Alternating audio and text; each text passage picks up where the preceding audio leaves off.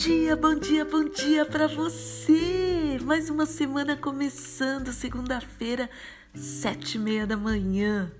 E a gente vai continuar aqui nosso podcast, nossos episódios sobre inteligência emocional. E hoje eu vou trazer para você o caso de um homem sem sentimento. Nossa, imagine para nós que temos tanto sentimento lidar com uma pessoa sem sentimento. Bom, mas antes de mais nada, tudo que eu falo aqui é inteligência emocional, é através de pesquisa, estudos que eu tenho feito e também da psicologia positiva, que é uma área que me encanta profundamente. E eu queria te fazer um pedido, se você gostar dos episódios aqui do nosso podcast Chá Positivo, compartilhe. E aqui no Anchor tem um botãozinho de mensagem. Você pode clicar nesse botão e deixar uma mensagem de até um minuto para mim. Você pode fazer sua pergunta ou talvez uma dúvida. Eu te espero, ok? Vamos lá? Bom, episódio de hoje é um homem sem sentimentos. Eu vou dar um nome para esse rapaz como José. E José, ele aborrecia muito a sua noiva, que eu vou dar o nome de Maria. Porque apesar de ser muito inteligente e atencioso, ele era um médico bem-sucedido, porém emocionalmente neutro, completamente sem reação a qualquer demonstração de sentimentos. Embora falasse com brilhantismo sobre ciência, artes, política, economia, quando se tratava de seus próprios sentimentos, mesmo aqueles que nutria por Maria, emudecia. Por mais que ela tentasse despertar a ele alguma paixão, ele ficava impassível indiferente. E ele foi até um terapeuta e disse: Eu não expresso naturalmente meus sentimentos. Quando se tratava da vida emocional, ele acrescentou: Não sei o que dizer, não tenho sentimentos fortes, bons ou maus.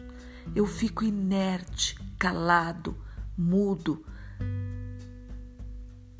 Maria não era a única pessoa que se frustrava com a frieza do, de José, né?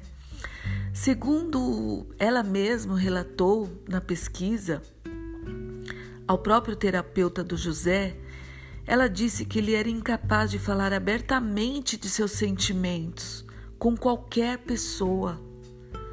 Qual o motivo? Não tinha consciência do que sentia até onde também lhe era lhe dado saber. Ele também não sentia raiva, tristeza ou alegria. E, como observou seu próprio terapeuta, esse vazio emocional fez com que José e outros como ele pareçam sem vida, ímpidos. E é exatamente isso que nós falamos no episódio anterior existem pessoas assim mesmo. E essas pessoas entendiam, é, entendiam,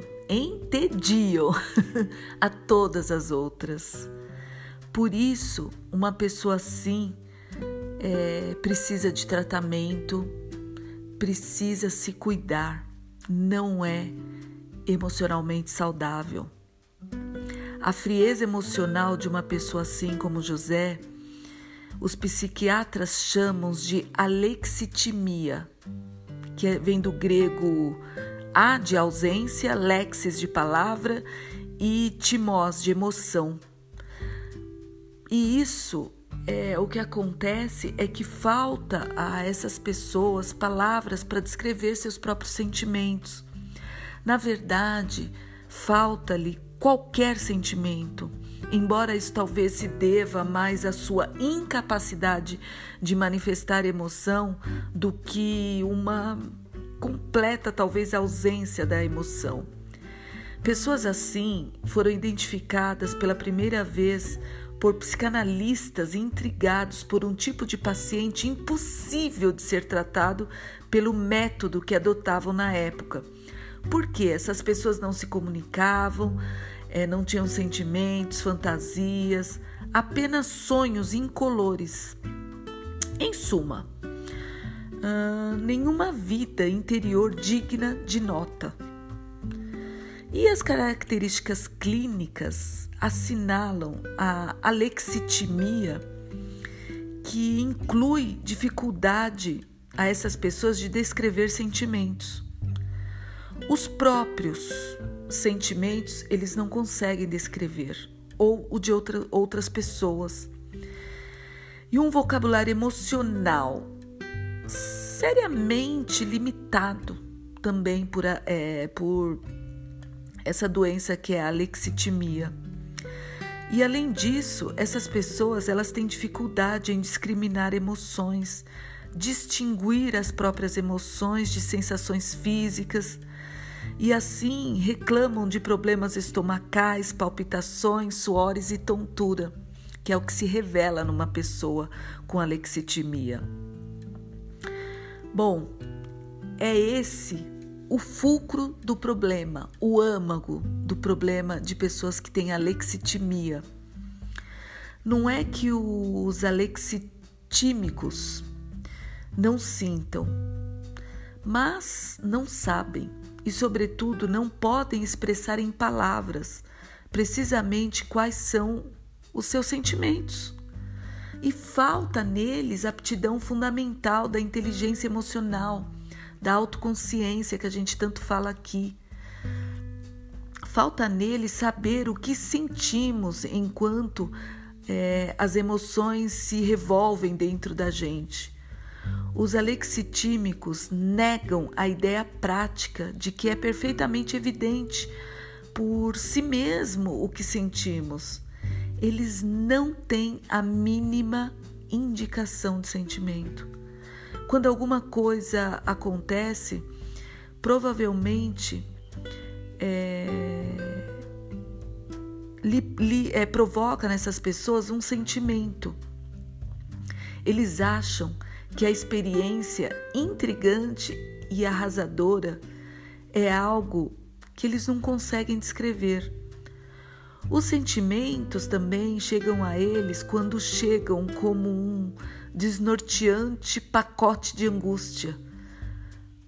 Então, eles sentem, se sentem pessoas angustiantes,